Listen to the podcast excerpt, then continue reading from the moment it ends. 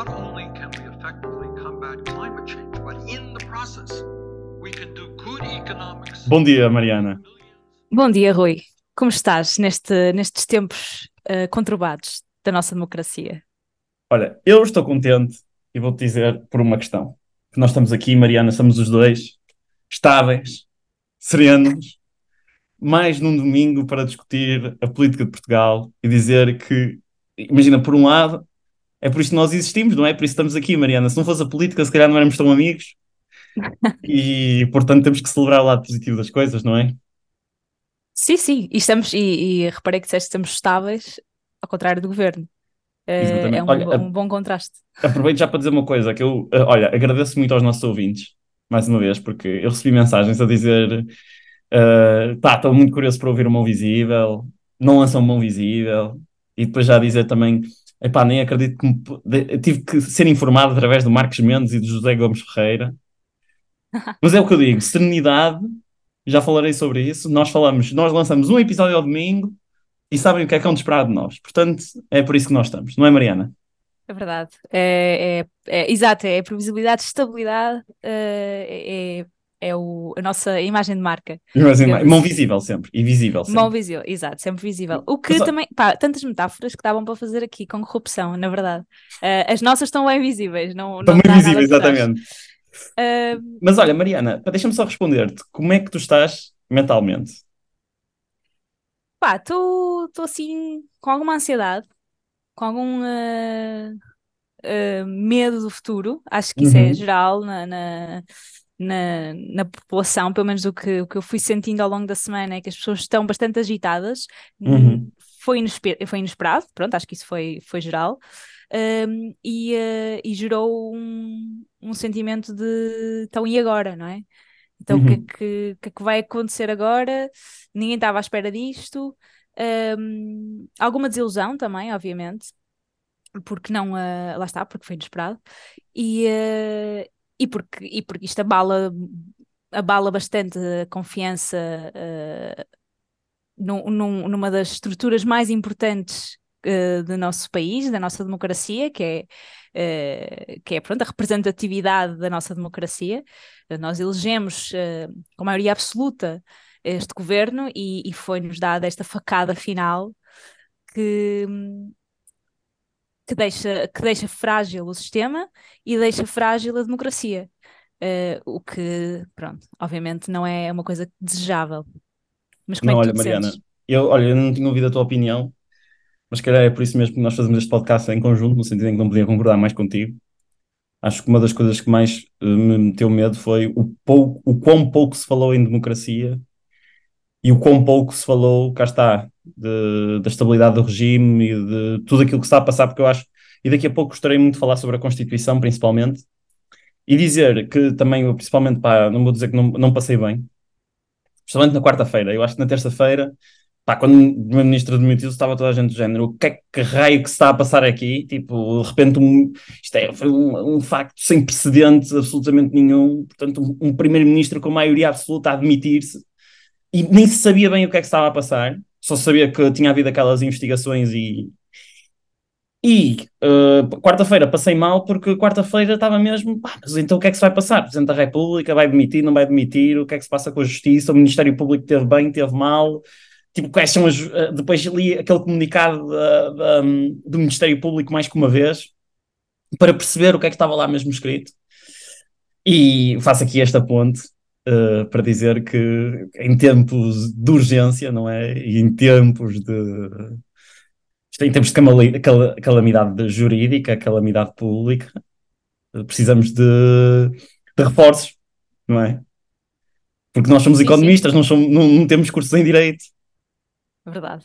E portanto, não sei se queres introduzir aqui quem é que nós vamos, quem é que nós vamos ouvir uh, no Mão Visível. Tá, nós tivemos a grande honra de, de, de convidar uh, a Leonor Caldeira e ela aceitar para nos esclarecer algumas dúvidas sobre, sobre a parte jurídica deste, deste caso. E, uh, e portanto pusemos-lhe algumas questões, se calhar mais do que, do que ela teria uh, tempo para responder, com, com, com, com qualidade que, que quereria, mas, mas pronto, de facto as nossas dúvidas eram muitas, e, mas ela fez, fez-nos o, o, a grande honra de, de, de, nos responder estas perguntas e é isso que nós vamos ouvir, a resposta dela um, às nossas dúvidas. Uh, Leonor, só muita gratidão por teres aceito este convite, pela celeridade com que aceitaste este convite, como enviaste, uh, seguiste as nossas difíceis uh, recomendações no sentido de questões de tempo para responderes. E vamos então proceder então a ouvir as palavras da Leonor Caldeira sobre o que se passou aqui. Olá, Mariana e Rui, muito obrigada pelo convite. Adoro o Mão Visível e é com enorme gosto que venho dar aqui o meu pequeno contributo. Nenhum jurista gosta de se pronunciar sobre um caso sem ter acesso ao processo e sem consultá-lo devidamente e saber todos os seus detalhes. Mas a verdade é que isto é uma coisa que está a acontecer à nossa frente e, portanto, temos que nos pronunciar sobre as poucas coisas que, que sabemos. É verdade que está em segredo de justiça, é verdade que ainda estamos na fase de inquérito e ainda é tudo muito dinâmico, os factos estão em constante mutação, as pessoas envolvidas estão em constante mutação, mas sabemos já, pela nota de imprensa do Ministério Público, que estão a ser investigados crimes muito graves graves e muito sérios, entre os quais o crime de prevaricação, de corrupção ativa e passiva de titular de cargo político e de tráfico de influências, e que no âmbito destas investigações foram constituídos arguídos um ministro, um presidente de Câmara, o melhor amigo ou amigo muito próximo de, do primeiro-ministro e o seu próprio chefe de gabinete. E, portanto, claro que isto, mesmo eh, só por aqui, já faz soar todos os alarmes e já é motivo de preocupação e, a meu ver, de gravidade. Quanto a António Costa individualmente considerado, de facto sabemos pouco. Aquilo que o Ministério Público nos diz é que no âmbito das suas investigações encontrou suspeitos a invocar o nome e a autoridade do Primeiro-Ministro para desbloquear procedimentos. Entretanto, sabe-se que este desbloquear procedimentos está ligado com a questão do data center de Sines, mas não sabemos muito mais, não fazemos ideia. Claro que soa muito mal, não é? Desbloquear procedimentos, não sabemos o que seja, mas desbloquear procedimentos no, no, mesma, no mesmo texto em que se fala de prevaricação, de corrupção e de tráfico de influência influências, eh, claro que faz soar todos os alarmes. Mas a única coisa que o Ministério Público nos disse é que, como se trata do Primeiro-Ministro, a Lei Processual Penal diz que é da competência exclusiva do, do Supremo Tribunal de Justiça autorizar a interseção, a gravação e a transcrição de conversações ou comunicações em que intervenham o Primeiro-Ministro. E, portanto, um, no fundo, o Ministério Público encontrou estes elementos e, como não tinha competência para lidar com eles, remeteu estes elementos ao, ao Supremo Tribunal de Justiça como, como, era sua obrigação e, portanto, achou por bem divulgar isso na nota de imprensa e, a meu ver, bem, porque uh, realmente, no âmbito de uma uh, maioria absoluta com uma Procuradora-Geral da República que foi proposta pelo próprio António Costa ao, ao Presidente da República. Uh, de facto, eu, eu fico contente que o Ministério Público trabalhe livremente e que divulgue aquilo que são factos de interesse público. Eu acho que o, o povo português merece saber que foram encontrados estes elementos e que foram remetidos para a sede própria para serem lidados por quem é competente. Uh, claro que se estes factos fossem omitidos, para mim era, era, era motivo de maior preocupação. Um, portanto, é isto.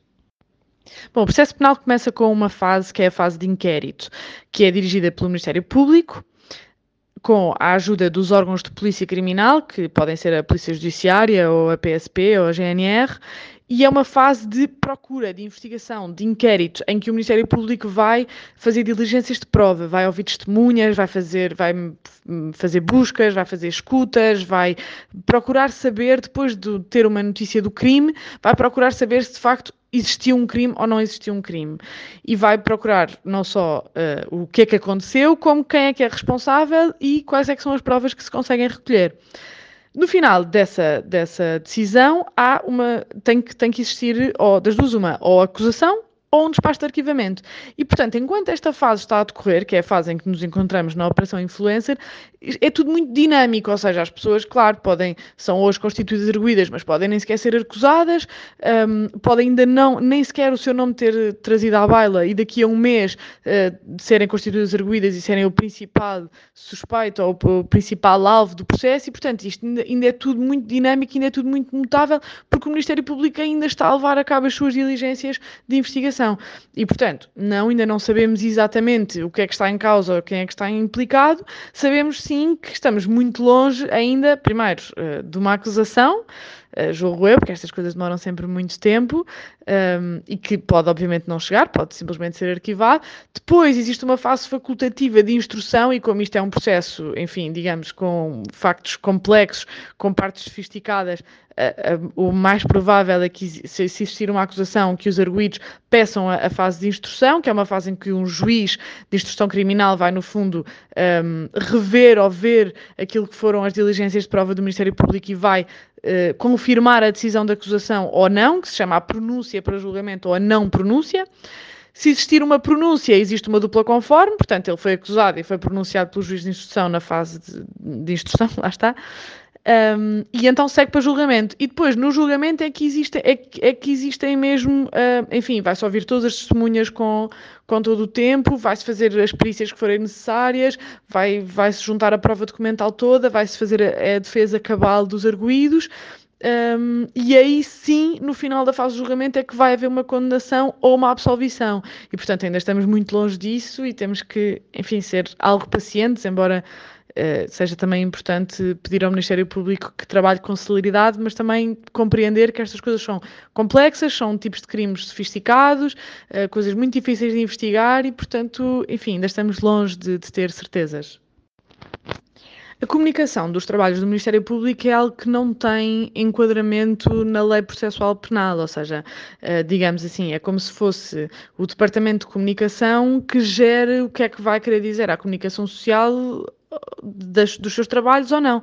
Claro que num dia em que são feitas várias buscas domiciliárias e não domiciliárias, em que são constituídas, uh, arguídas várias uh, figuras, uh, não só altos representantes de cargos públicos, como pessoas muito próximas do poder, não é? Como, como é o caso de vários advogados e do próprio Diogo Lacerda Machado, Claro que é normal que o Ministério Público queira fazer uma nota eh, à imprensa para dar, para dar conhecimento daquilo, daquilo que está a fazer. Agora, eh, o Ministério Público das duas uma pode, pode falar ou pode não falar de todo, pode falar em qualquer altura, pode dizer o que entender, pode fazer um comunicado de 20 páginas, pode fazer um comunicado de meia página, isso é, é totalmente livre. Claro que nós podemos criticar o momento em que o Ministério Público o fez, o teor em que o fez, mas o Ministério Público não está vinculado por qualquer, por qualquer leis sobre falar ou não falar, até porque nesta fase, que é a fase de inquérito, como disse, é uma fase de investigação que está a cargo do próprio Ministério Público e, como está em segredo de justiça, precisamente para não uh, perturbar as suas investigações, é o próprio Ministério Público que tem que gerir qual é que é a informação que, que partilha com o público em geral ou não, porque no final do dia, se alguma, se alguma informação sair cá para fora prejudicar as suas investigações, só ele é que se prejudica. Portanto, está no âmbito da autonomia de, do Ministério Público fazer essa divulgação, no fundo. Bom, aqui uma apreciação talvez mais política do que jurídica, mas a mim parece-me que é um absurdo falar sem qualquer paralelo ou analogia entre a Operação Lava Jato e a nossa Operação Influencer. Quer dizer, aquilo que se passou entre Sérgio Moro, que era o juiz da, da Operação Lava Jato, e, e Lula, foi uma coisa completamente eh, motivada politicamente, com uma carga política imensa, em que, para além da intenção um, ehm, de julgar e do mandato para julgar e para descobrir a verdade e para proferir uma decisão que, que seja justa e proporcionada, havia um juiz que estava ideologicamente motivado. Ora, aqui nós não, não temos qualquer género de indício desses. Não fazemos, nem sequer sabemos bem quem é que são uh, os procuradores uh, que, que, estão na, no processo da, da Operação Influencer. Não, não, o, o, nome do juiz de instrução criminal também ainda não surgiu à baila. Não temos qualquer indício de que exista uma motivação política ou ideológica nisso e, e, é muito grave fazer, fazer esse tipo de, de insinuações, a mim parece. Mas que assim que tivermos esses indícios, eu serei a primeira pessoa um, também a mostrar preocupação e a, e a, tentar perceber se existe de facto razão para alarme. Mas até ver, aquilo que, que, saiu até agora foi o Ministério Público a agir no âmbito das suas atribuições.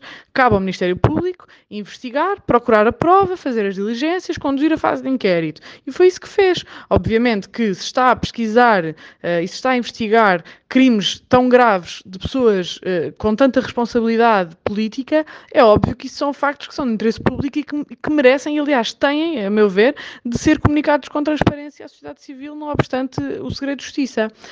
Que António Costa tenha, uh, enfim, enquadrado a sua demissão pelo, pelo parágrafo final, como se o resto não fosse grave o suficiente, fazendo com que as pessoas achem que o Ministério Público mandou abaixo um governo, mandou abaixo António Costa, é, para mim é, é desvirtuar completamente os factos. O Ministério Público fez aquilo que lhe competia, o Ministério Público não tem que estar preocupado com as implicações políticas do seu trabalho. Se está a encontrar indícios de crimes, crimes graves, na, no âmbito das mais altas figuras do Estado, tem mais é que investigar. Ainda por cima, num, num, numa altura em que o governo tinha maioria absoluta e que a Procuradora-Geral da República foi proposta por António Costa uh, ao Ministério, um, ao Presidente da República, se uh, o Ministério Público ficasse tímido ou, ou sentisse alguma algum sentisse de certa forma constrangido a não investigar ou a não comunicar as suas investigações, isso é que para mim seria uh, motivo de preocupação. Portanto, tanto quanto sei, o Estado de Direito em Portugal uh, está saudável e, e até agora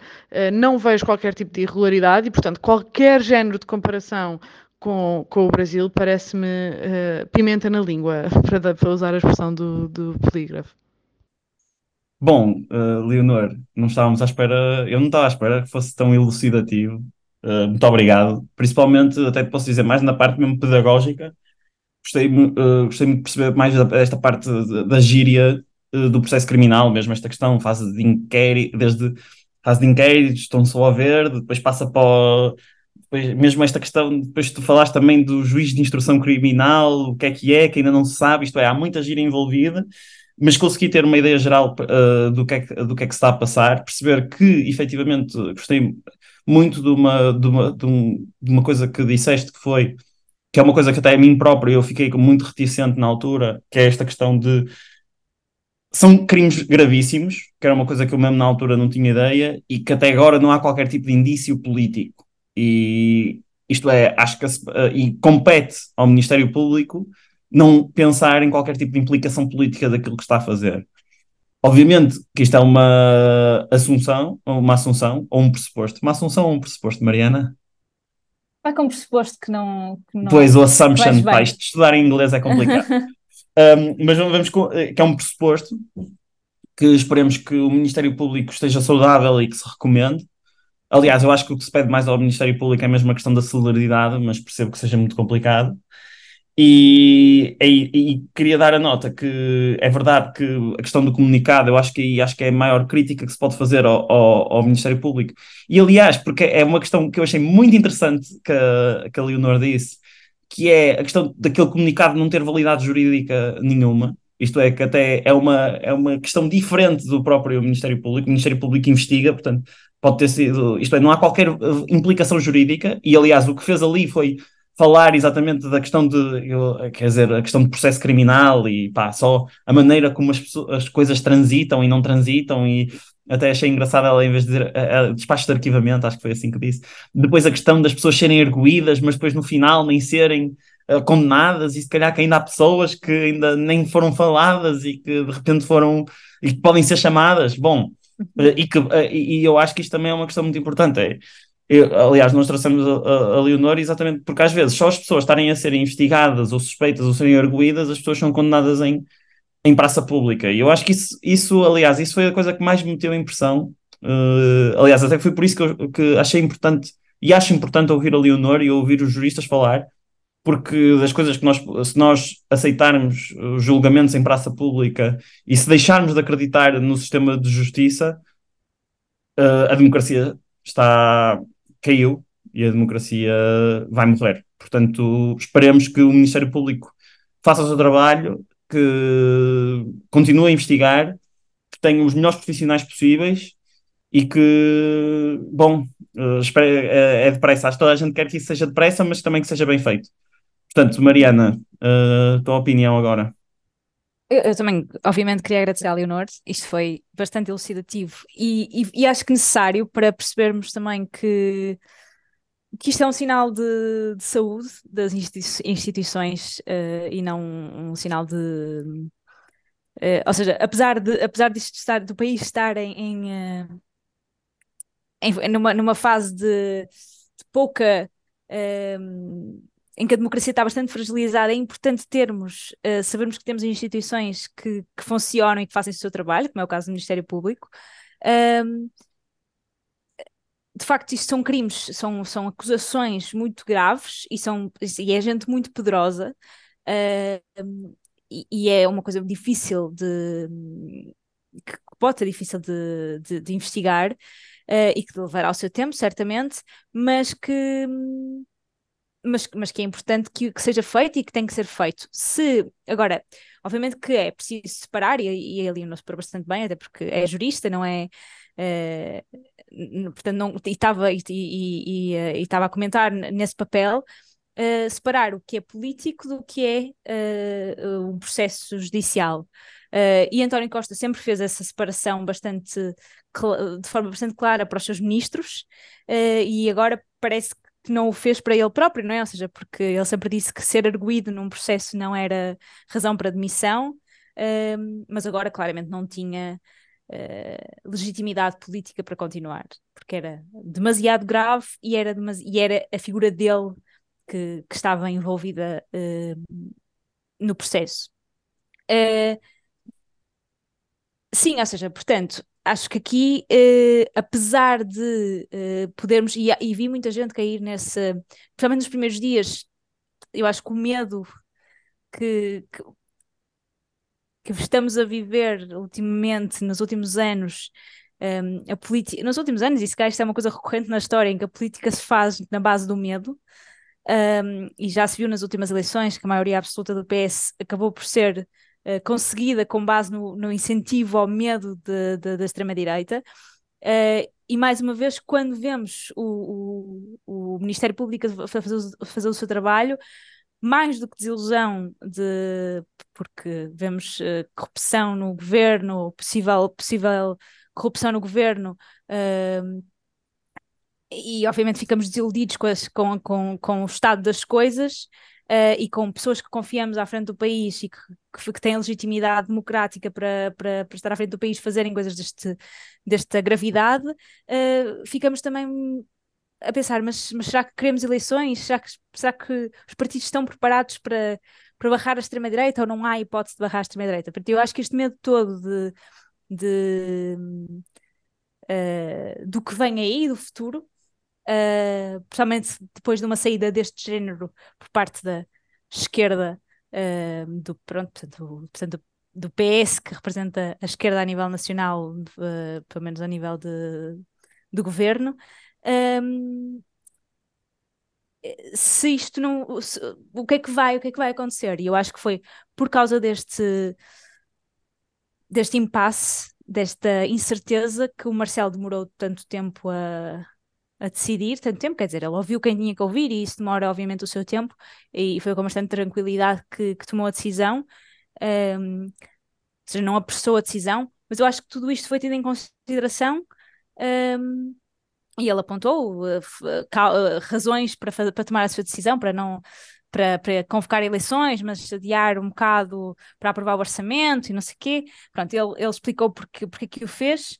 Um, mas sim, ou seja, eu agora eu, eu, eu acho que o mais importante neste, neste processo é fazermos exatamente aquilo que a, que a Leonor disse, foi confiar no Ministério Público para fazer o seu trabalho, porque se deixarmos de o fazer, inevitavelmente não temos Estado de Direito, é? Ou seja, se, se acharmos que não, não há uh, que eles são a, que há um golpe ou que há ou que, ou que fizeram o governo cair, uh, então perdemos qualquer esperança numa democracia. Uh, e é isso, e esperar pela. Como o Marcelo disse, não ter medo do povo para as eleições. O povo é sereno, Mariana, e bem, uh, dizer que cá está. Eu acho que isso é que é muito importante nestes tempos. Tu falaste bem com medo, é, um, é, é, é, aliás, é um instinto primário humano, e eu acho que é isso que está a fazer com que haja tanta agitação por todos os lados. E aliás, é por isso que neste momento é mesmo, e aliás, o que os portugueses mais querem é estabilidade. E, acho que nós devemos uh, focar-nos isto e tentar. E, aliás, é isso que eu acho que, por causa desse medo e por causa dessa ânsia tão grande que, que existe de ansiedade, acho que pode cá está, para terminar o assunto de, jurídico, dizer que pode haver aqui cá está a ser demasiado rápido e mesmo assim não dar, não dar uh, isto é, as condições suficientes para o Ministério Público trabalhar, saber esperar, que é uma questão mu mu muito importante. Mas eu acho que agora aqui pegando também, uh, queria só dizer aqui algumas coisas.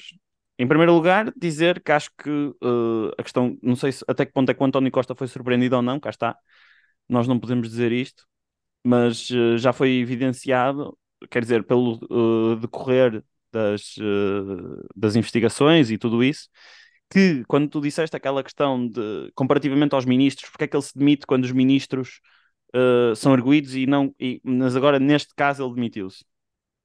Cá está, porque existe aqui um, um facto que foi à imprensa, e eu acho que ele próprio disse isso no, no comunicado de imprensa que fez uh, sábado, uh, dia 11 de novembro, no qual ele disse que no momento em que foram descobertos os envelopes de dinheiro, que embora eu, ah, que isto eu não tenho total certeza do que vou dizer, mas que embora tenha sido anunciado que esses envelopes foram descobertos na quinta-feira, eles foram descobertos na terça-feira porque foi na terça-feira que, que houve as buscas. Portanto, e a questão é, ele próprio diz que aí exonerou e perdeu toda qualquer confiança, uh, mesmo, mesmo se se vier a descobrir que aqueles envelopes não, não, não, são, na, não são nada, que eu acho que aí foi, cá está, foi uma evidência uh, que o fez uh, retrair em relação a isso. Portanto, daí acho que aí pode explicar um bocadinho, ele próprio deu um bocado de ideia do que é que pode ter feito com que ele se tivesse demitido. E depois eu acho que aqui existe uma questão super importante que é, pá, eu, eu, eu refleti muito sobre isto também, eu acho que um chefe de gabinete é uma pessoa super com que tu trabalhas todos os dias, que tem um acesso privilegiadíssimo ao, uh, ao primeiro-ministro. Portanto, é mais grave ser o, o, o, um chefe de gabinete do que ser qualquer ministro, porque é uma pessoa que é como se fosse o braço direito dele e que executa tudo o que o primeiro-ministro quer fazer. Portanto, eu acho que a demissão um, foi justificada e acho que a médio prazo vamos ver o que é que a história dirá mas a questão é que se o António Costa mantivesse no governo, cá está, estaríamos a ver este degradar das instituições. E uma coisa que eu acho que é de saudar é de saudar duas coisas. Em primeiro lugar, é tentar ao máximo que, que, os vários tipos de poder não comecem a lutar entre eles. Acho que uma coisa, e não estou a analisar isto politicamente, isto é importante dizer que a nível jurídico, que a nível, isto é, se nós tivéssemos um primeiro-ministro em funções contra a justiça, acho que poderia, isto é, contra a justiça ou a ser investigado pela justiça, acho que poderíamos ter aqui uh, um tipo de, isto é, um, um combate, isto é, um combate entre instituições, e que isso não é saudável para a democracia. E, portanto, aí eu queria uh, saudar essa, essa decisão de fazer a demissão. E depois, em segundo lugar, uma coisa que eu agora, já falando mais daqui, da, eu agora estou a estudar ciência de dados, uh, e acho que ciência de dados também tem muito a dizer com corrupção, e já vou fazer aqui a minha, a minha ponte. Eu acho muito engraçado quando as pessoas dizem que no Estado Novo dizem ah, no Estado Novo não havia corrupção. Porquê? E porquê é que as pessoas dizem isso? Porque simplesmente não se sabia da corrupção que existia. E agora o que é que está a acontecer? As instituições estão a funcionar, as suspeitas estão a acontecer, e então as pessoas acham que por estar-se a investigar, uh, investigar se há corrupção ou não, há mais corrupção.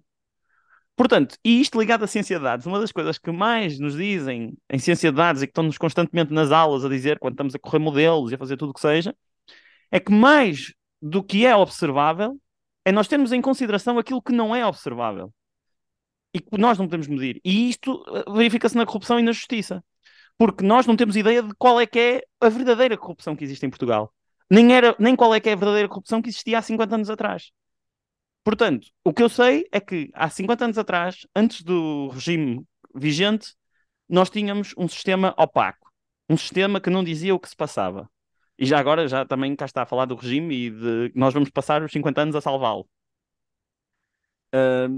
Tínhamos um sistema opaco que não falava. E neste momento temos um regime onde, na qual existe uma separação de poderes e na qual está a ser investigado. Portanto, o que eu queria dizer, e saúdo as palavras da Leonor por causa disso, é cá está termos instituições, até, até, até se ver instituições saudáveis, que funcionam, que investiguem e que nós não podemos deixar esse sentimento de medo e cá está, de, de, de vermos só as características observáveis, distorcerem os nossos resultados. Porque também dizendo aqui na ciência de dados, é das coisas que eu acho mais, uh, mais espetacular, é mesmo exatamente como nós somos as pessoas que mais estudam dados e que utilizamos dados, mas que uma das grandes reflexões que me tem feito enquanto estou a estudar é que é uma coisa que os professores estão sempre constantemente a dizer que quando se está temos que ter uh, ter muito cuidado com aquilo que não é observável e tentar perceber o que é que, o que não é observável implica nos nossos resultados. E acho que isso também implica na resolução. Um, por último, só dizer também que fazer aqui a ponto para ti, Mariana, que é a questão da decisão do Presidente da República. Olha, e mesmo em relação ao medo, olha, eu estou com muita resistência. Imagina, não quero discutir mais uma vez, eh, não sou, não sou constitucionalista, mas tenho ouvido também várias uh, discussões sobre o uh, sobre, sobre constitucionalistas, têm falado sobre isto, e parece-me que há uma opinião que está-se a utilizar a Constituição à la carte. O que é que eu quero dizer com a Constituição à la carte? A Constituição é supostamente a, a, a lei basilar da nação. E o, que, e o que Marcelo Rebelo de Sousa está a fazer é, ao mesmo tempo que aceita a admissão, não aceita imediatamente a decisão para o orçamento ser passado, e depois só aí é que aceita a admissão. Portanto, isto para mim, para uma pessoa que valoriza a estabilidade, e que é, ou mude-se, assim, se vocês querem fazer isto, mudem a Constituição. Mudem a Constituição, se vocês querem fazer isso. Façam uma norma a dizer que mesmo que o governo esteja admitido, porque o meu maior medo é que cá está, nestes tempos de, cá está, de, tanto medo e tanta conturbação, que a Constituição seja completamente ultrapassada e que, e que, isso para mim é o pior, é a quantidade de precedentes que isto pode abrir no futuro. E eu, eu aí tenho alguma resistência em relação àquilo que o Marcelo está a fazer, não querendo falar politicamente o que é que isto implica. Uh, porque depois politicamente acho que é outra questão, mas eu, eu vejo aqui uh, uma opinião relativamente unânime nos constitucionalistas a falar que a Constituição está a ser usada um bocado à medida pelo Presidente da República. Não sei o que é que tu. O que é que, mesmo se existe o interesse económico à frente. Portanto, o que é que tu achas sobre isso, Mariana? Portanto, se, se o que eu percebi, o que te preocupa é, é, é não ser demitido já e, e ficar para aprovar o Orçamento de Estado. Ficar, uh, ficar mais uns não, tempos. A questão é os precedentes, cá está. É que, que tu tens aqui uma situação que é se, uh, se implica a admissão do governo, a admissão do governo implicaria que o orçamento fosse voltasse para trás. Mas então Sim. o que o Marcelo está a fazer é, ok, então não vou já aceitar aqui bem, porque depois é a questão de apresentar e aceitar, existe aqui, cá está, estes timings jurídicos. Que o, o, o que o Marcelo eu... está. Diz.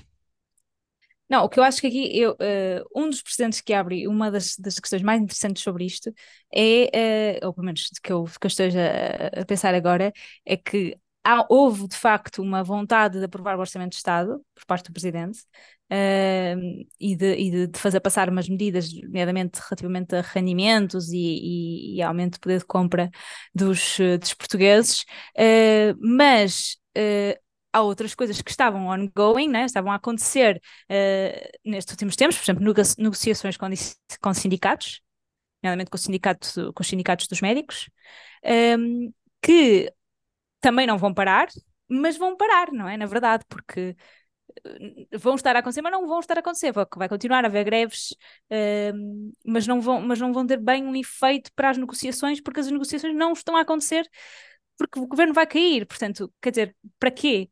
É? Ou seja, um, quase que dizendo que o governo funciona para umas coisas, uh, mas que outras são secundárias e podemos, eh, podemos deixar cair o governo para isso. E mais uma questão que é. Um, ou seja, não me quero pronunciar sobre. Seja, eu acho que a decisão do, do, do, do, do presidente foi aquela que, que poderia ser. Uh, as razões que ele apontou para.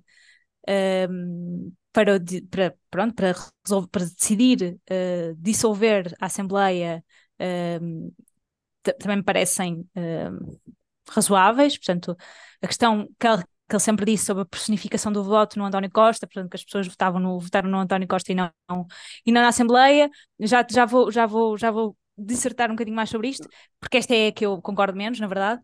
Exatamente e a, a fraqueza de, de um primeiro-ministro não legitimado pelo povo, portanto, que teres, teres alguém que, uh, que agora se, subiria a primeiro-ministro, um Medina, ou Mariana Vieira da Silva, e que não, não era a cara principal do povo. Depois tens o trauma de 2004 do Santana Lopes a substituir o Drão Barroso e que aquilo deu. Não, Ele anda por aí. Sim, sim, e já, já anda a dizer coisas. Um, e, uh, e pronto, e a necessidade de confiar nos portugueses e de, e de darmos a palavra ao povo outra vez para, para a decisão. Uh, agora, com isto tudo, o Marcelo reforça a ideia de que as eleições legislativas servem para eleger primeiros-ministros. Pá, Mariana, é parabéns. Falso. É isso.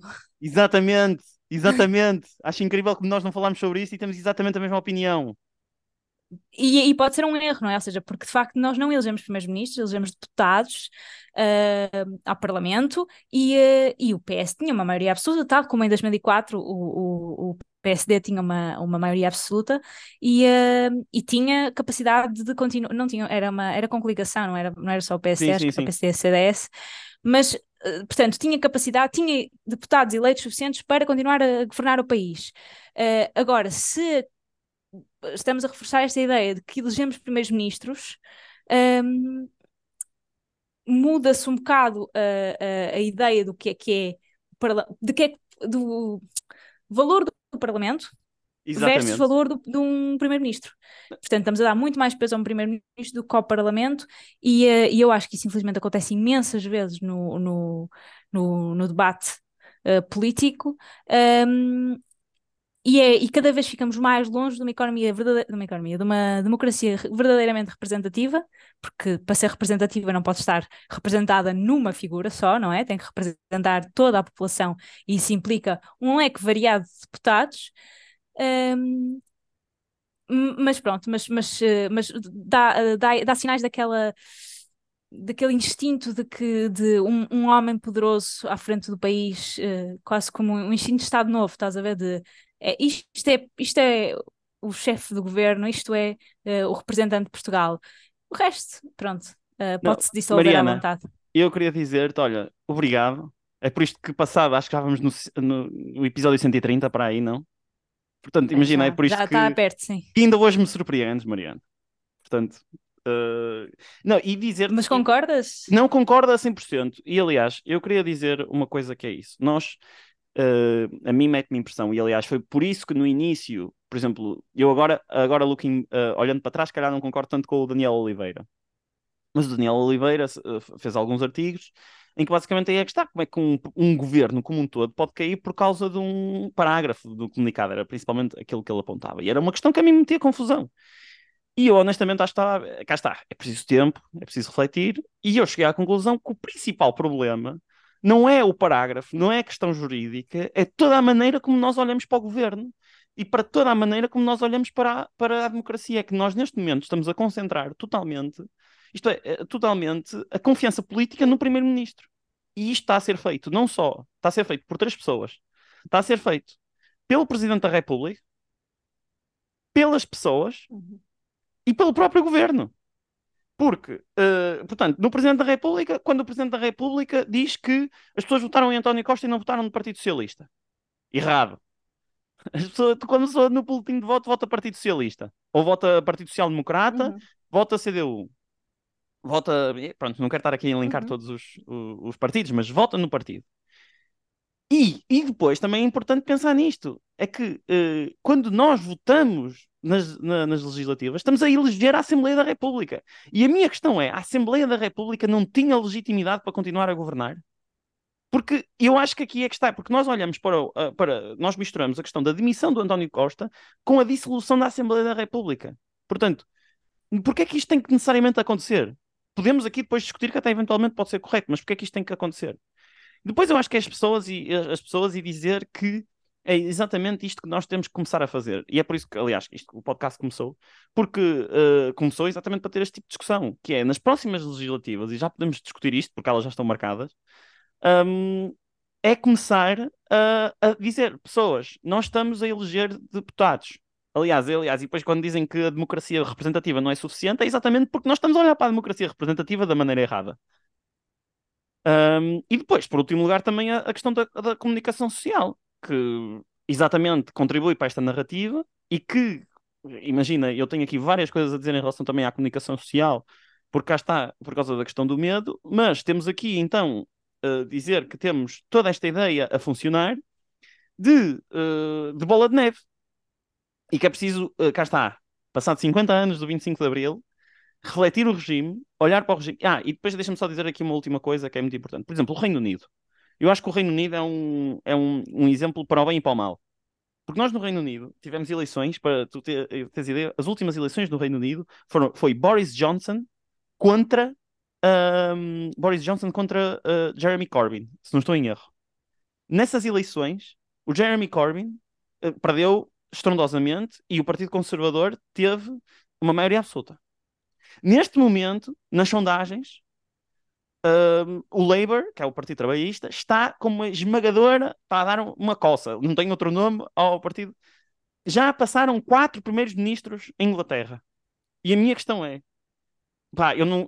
Aliás, quem ouve este podcast sabe que eu não votaria a Tory, uh, mas eu, agora, olhando para a situação portuguesa, digo, eu preferia mil vezes estar na situação inglesa. Porque o que acontece, se nós deixarmos de olhar para, para, para as eleições como o ato que são, nós somos governados ao sabor das sondagens e ao sabor da opinião pública.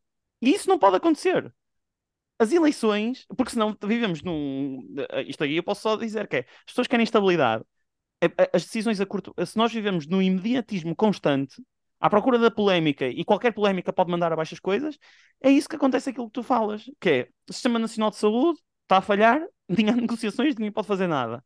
Professores, não, há, eh, não, sabe como é que está a situação. Este investimento público, que é o maior investimento público em Portugal, eh, investimento público não, investimento direto estrangeiro desde a Auto Europa, não sei como é que vai ficar. E depois, como estamos tão dependentes de uma pessoa, o país para.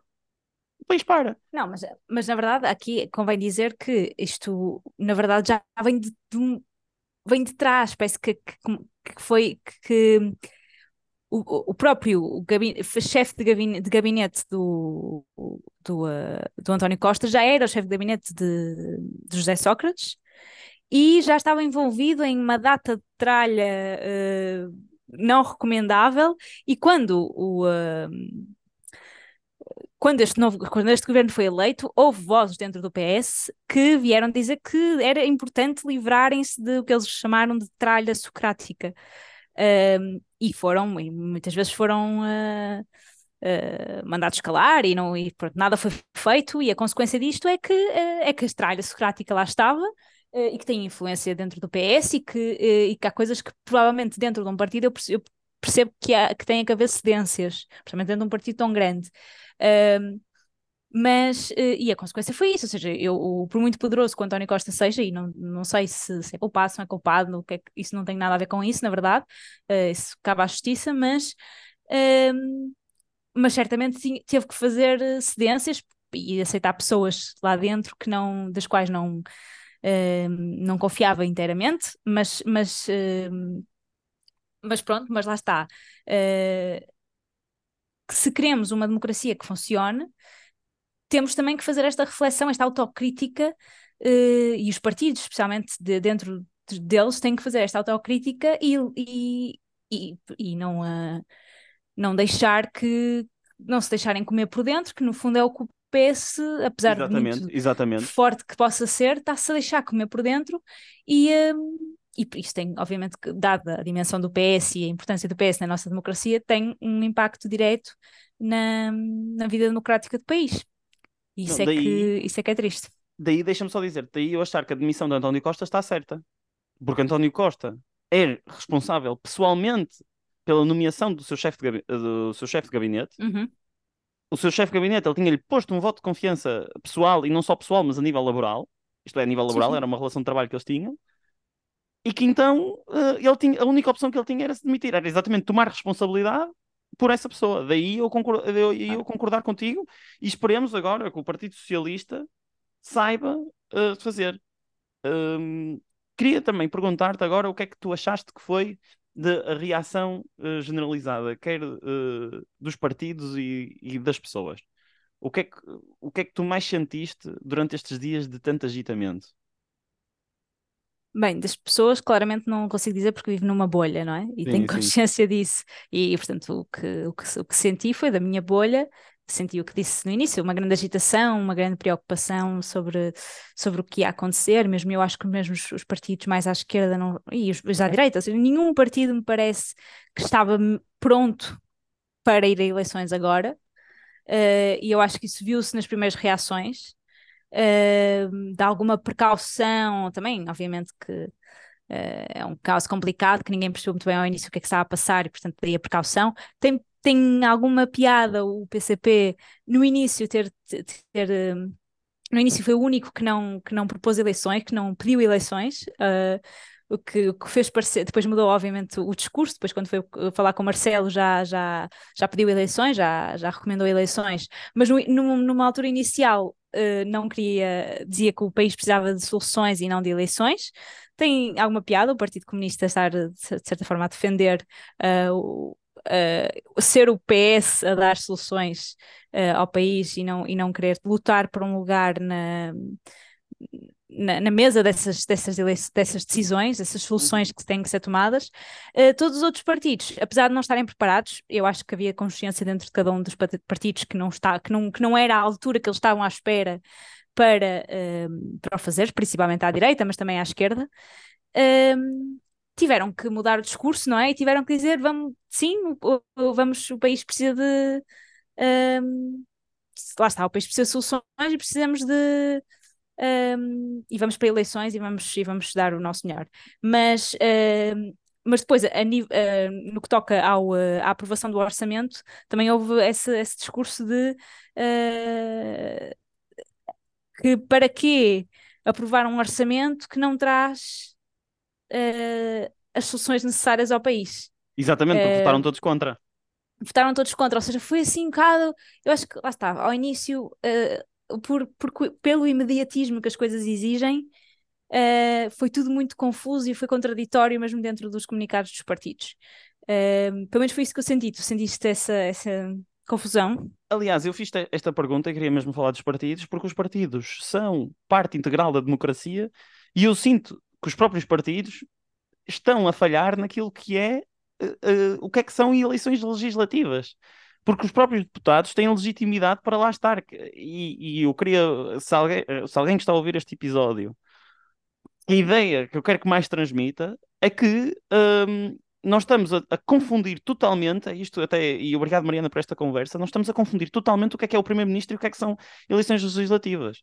Podemos agora discutir, e isso eu acho que também seria uma questão interessante, cá está as soluções apresentadas pelo próprio António Costa, e se calhar cá está a própria imaturidade por parte dos partidos, uh, porque estão tão dependentes de um homem que não conseguem apresentar, não, não têm uma estrutura democrática dentro dos próprios partidos.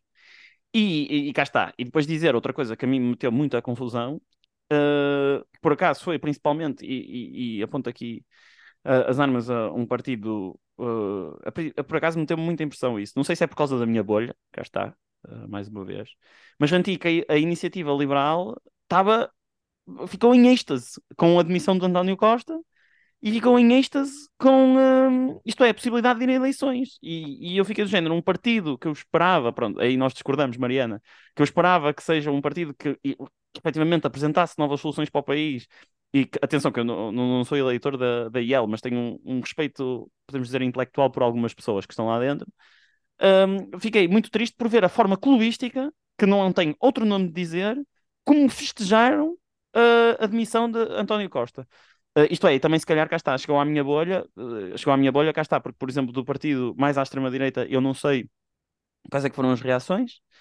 Uh, do Partido so Social Democrata, sinto que nós, dentro do próprio Partido Social Democrata, existe muitas resistências a ir a eleições com Luís Montenegro, o que é uma coisa muito paradoxal. Incompreensível. Incompreensível. Um, dentro, a mim parece-me até que o Bloco é o partido mais estruturado até para ir a eleições, porque cá está, tem uma nova, uma, uma nova coordenadora e parece-me que é uma coordenadora que pode surpreender, claramente. E o PCP, até aliás, calhar o PCP nestas coisas, quer dizer, toda a gente já sabe, eu desde, desde também desde, desde o tempo da Rússia, cá está que o PCP vai perder imenso com as eleições, até por causa da questão da Rússia, eu acho, depois da invasão da Ucrânia. Um, parece ser às vezes que se lembra mais da Constituição que, pá, nós estamos aqui a eleger uh, o orçamento. Eu queria também, só também aqui também já entrar, não sei, uh, tem, eu só queria fazer um último ponto antes do episódio terminar, que eu acho que era muito importante, que é a questão da, da comunicação social. Que eu, eu tenho dois exemplos de que comunicação social é, é, é isto. Eu, eu, juro que não sei o que é que se passa, se é o modelo de negócio do jornalismo, e se alguém do Mão Visível estiver a ouvir do outro lado em relação à comunicação social, por favor, uh, elucidem-me sobre o que se está a passar. Eu vi, na terça-feira, em direto, um jornalista a ler um tweet falso e se não fosse outro jornalista em direto que já tem um treino, cá está, para detectar o que é falso e o que é que é verdadeiro, porque trabalha no assunto. Isto, o caso que eu estou a falar, isto foi na. Eu não sei se foi na SIC ou na SIC Notícias, mas estou a falar do Bernardo Ferrão e do José Gomes Ferreira. Nós temos um jornalista, e eu acho se ele não é diretor de informação, é subdiretor de informação, a ler um tweet falso em direito que felizmente estava alguém que pôde fazer o contraditório. E a minha questão é: como é que não há consequências para isto? Como é que é possível? Ponto número um, pá, elucidem-me, elucidem-me. Não sei como é que é possível. Depois, em segundo lugar, eu queria dizer ontem, pá, que eu fiquei, uh, fiquei estupefacto. Foi. Então nós tivemos, uh, o António Costa foi fazer a comunicação ao país, fez a comunicação e estava a responder às respostas dos jornalistas. E não é que cortam a palavra ao António, na RTP1, isto passou-se na RTP1, cortam a palavra ao António Costa para irem comentar aquilo que ele disse. Uhum. E e eu tive que mudar para a RTP, eu já nem sei se é RTP3 ou qual é que é o nome. Mas eu é eu estou no estrangeiro, portanto tenho que ir à RTP Play. Eu tive que mudar para continuar a ouvir o António Costa. Uhum. E depois é isto, imagina, é exatamente uma coisa que eu me lembro perfeitamente das ele... nas eleições. Nós vamos ter agora eleições e nós vamos ter debates. Os debates demoram meia hora, que não dá para debater absolutamente nada durante meia hora. E depois estamos três horas a debater uma coisa sobre uma coisa que aconteceu durante 30 minutos. Uhum. E isto é uma coisa que a mim me revolta. E, opá, isto deixou-me mesmo estupefacto com o estado da comunicação social. Acho que não é só em Portugal, acho que é em muito lado. E é tipo, por amor da santa, deixem o António Costa falar e deixem-me ouvir o António Costa. Uhum, uh, sim, sim. Falando do paternalismo, que é achar que as pessoas não, não, não querem ouvir diretamente a notícia, querem ouvir a notícia já, já comentada e reciclada e com uma opinião formatada para, para nós comermos. Uh, e, uh, e, eu acho que o papel do, de, de, de, dos comentadores é importante e mesmo Não, em, yeah, nível yeah. De, jornalismo, eu acho que como tens um jornalismo muito imediato em que as coisas estão todas a acontecer, faz sentido que o modelo de negócio do jornalismo também viva um bocado das opiniões e de gerar uh, algum... E pronto, para que gere interesse, quem é que vai comprar um jornal para ler as notícias que, que vê no telemóvel, não é? compras o jornal para se calhar para ouvires, uh, uh, para ler as opiniões, para ler artigos de opinião. Mas, mas sim, mas aí é um caso gritante de, de, de paternalismo e eu acho, que, eu acho que na RTP ainda é mais grave. Porque Exatamente. se fosse numa, numa televisão privada seria grave, mas menos, mas mais esperável, talvez. Expectável. Uh, bom, Mariana, vou passar para recomendações. Não sei se queres dizer mais Sim. alguma coisa antes das recomendações. Não, não, muito vai correr, ainda estamos, não vamos falar disso muitas vezes, provavelmente. Sim, olha, dizer, uh, eu, olha, eu vou, eu vou, então pronto, então eu quero aqui fazer três recomendações que foram os três melhores artigos que eu li. Aqui em primeiro lugar, dizer, cá está, temos coisas más, mas temos coisas boas. Portanto, eu vou começar a, a, a, ler aquilo, a dizer que os três melhores artigos, sem necessariamente por ordem de preferência, isto é, foram artigos que me fizeram refletir bastante. Queria dizer que foi o primeiro artigo na Comunidade Cultura e Arte do João Moreira da Silva, à procura de culpados. Foi escrito dia 8 de novembro, portanto, foi escrito uh, mesmo no calor do momento, uh, quarta-feira, e eu acho que é um texto espetacular, porque é um texto exatamente que é à procura de culpados. E é exatamente isto que nós estamos aqui a falar, das narrativas, e na, admiro o João, eu conheço-o pessoalmente, portanto, não, não sei se posso considerar meu amigo, é um conhecido, já felizmente já pude discutir com ele as coisas, já pude discutir com ele a vida, Uh, e isto dizer, pá, que um texto espetacular de alguém com uma sobriedade a distanciar-se, isto é, no calor do momento, distanciar-se e conseguir ver a narrativa no geral. Portanto, os meus parabéns também para a comunidade Cultura e Arte, cá está a fazer esta curadoria e dar voz aos jovens. Depois, dizer que é um texto que eu vi no LinkedIn, portanto, um texto partilhado nas redes sociais, uh, que, uh, do, de uma pessoa que se chama Rafael Parreira, que ele é solicitador e tem uh, e aliás, eu acho que foi a primeira vez que o vi uh, a comentar política, e ele escreveu um texto que se chama Vejo um país em festa com a demissão do primeiro-ministro, e para mim foi exatamente isso: é, vejo um país em festa com a demissão do primeiro-ministro. E acho que ele depois disseca bem este sentimento que eu senti na altura, em que nós tivemos a demissão de um primeiro-ministro e que o país estava em festa. E, e isso para mim é, é, está, é sintomático da situação da democracia que nós vivemos. E depois, em último lugar, opa, já sabem que isto não é. Pá, isto, equipa canha não mexe. Uh, gosto muito da pessoa em particular, que é o artigo da Susana Peralta. Se não lhe pesa na consciência, devia, porque acho que é uma perspectiva ótima económica sobre um problema que aqui cá está a puxar mais para a economia, para o assunto, que se chama, uh, ela alerta para a questão da maldição dos recursos naturais, que é uma questão que eu acho muito interessante e que até o António Costa referiu isso no seu discurso. De... Foi das primeiras pessoas que falou sobre isto, que eu vi finalmente falar sobre cá está esta questão económica e cá está como é que nós vamos gerir os recursos naturais do país e cá está a apontar para, para exemplos de como os recursos naturais muitas vezes são uma, cá está uma maldição, são riqueza, mas ao mesmo tempo são maldição e que me fez, no, no momento desta questão toda, falar exatamente das questões de transparência, da questão da estratégia do combate à corrupção, da, da questão, isto é, de uma maneira. Uh, isto é, parece alguém que já está há anos a bater sobre este assunto, dar uma perspectiva económica e suave sobre o assunto. Uh, não disse a minha recomendação ainda, deixo daqui a bocado, porque a minha recomendação não tem nada a ver com este coisa, portanto só queria dizer estes artigos que vão ser enviados na nossa newsletter. Eu vou enviar isto tudo na nossa newsletter. Eh, mas se digo a minha recomendação. Sim, sim, podes avançar com a tua recomendação. A minha recomendação, na verdade, não tem nada a ver com isto. E é um bocadinho mais para, para descontrair, digamos assim. Um, eu gosto muito de lo-fi, não sei se, se gosto já, já tinha comentado contigo, lá que, até porque o nosso, o nossos, a nossa intro e a nossa outro são lo-fi. Exatamente. Um, e eu descobri um site que se chama slowfi.com, em que basicamente consegues ter um ecrã com uh, tipo uma imagem serena, com chuva a cair, até podes pôr uh, quanta chuva é que queres que caia, quanto trânsito é que queres que esteja, e é ótimo para estar tipo, no background de, de pronto, para estás a ouvir nos fones enquanto trabalhas e enquanto Uh, se te queres concentrar e não queres estar a ouvir e queres estar a ouvir um bom, um, um bom som de fundo, uh, tem, uma tem música, dá para escolher música, enfim, aquilo tem uma versão paga, mas a maior parte de, das features são Uh, não são na versão premium, são, uh, são grátis. Uh, e pronto, portanto fica a minha recomendação que tenho utilizado para descontrair nestes momentos agitados. Olha, a minha recomendação tem a ver com isso, exatamente. Estás a ver? Cá está, estamos sintonizados, é, Mariana. Isto aqui, isto aqui, Mariana, é isso. Podemos não concordar muitas vezes em ter as mesmas, às vezes as mesmas posições políticas, mas na maneira de estar na vida. Estamos... E a minha recomendação é um poema do Alberto Queiro que se chama Quando Vier a Uhum. Primavera. Ah, a minha muito, recomendação, gosto a muito. minha recomendação, e cá está, até tem aqui um bocado, uh, até vai ser dia 11 de março, não é dia 21 de março, uh, mas uh, é um poema que a mim me fascina, é um poema absolutamente espetacular, das coisas mais brilhantes que alguma vez alguém viu escrito, e cá está na simplicidade que nós conhecemos de Alberto Queiro. Uh, sugiro, isto é, não é a recomendação, é o poema em si, sugiro a declamação do Pedro Lamares, que está no YouTube, portanto podem investigar quando vier a primavera do Pedro Lamares, que acho que é uma. Aliás, e dá para ver porque tem mais duas ou três declamações do mesmo poema, dá para ver a diferença do que é que é uma boa declamação de poema. Uh, para mim, é do Pedro Lamares, e dizer que é isso, nestes momentos de incerteza, gosto muito de. assim- Assim, de refletir e pensar que é isso, uh, o que for, quando for, é que será o que é, e Uhum. é isso que nós temos que dizer.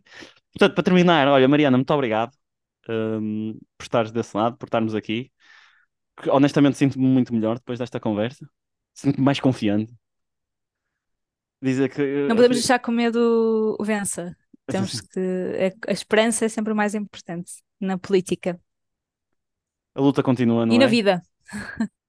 A luta continua, exatamente. Portanto, E cá estaremos. uh, 25 de Abril para sempre. É isso que eu tenho a dizer. Terminar isso. Muito bem. Fascismo nunca mais. Vocês nunca- Muito obrigado a ti. Ah, obrigado à Leonor também. E até para a semana. Até para a semana. because our priorities have led to an unprecedented amount of income inequality, to millions of people living in poverty, and many more that feel unstable in their economic life.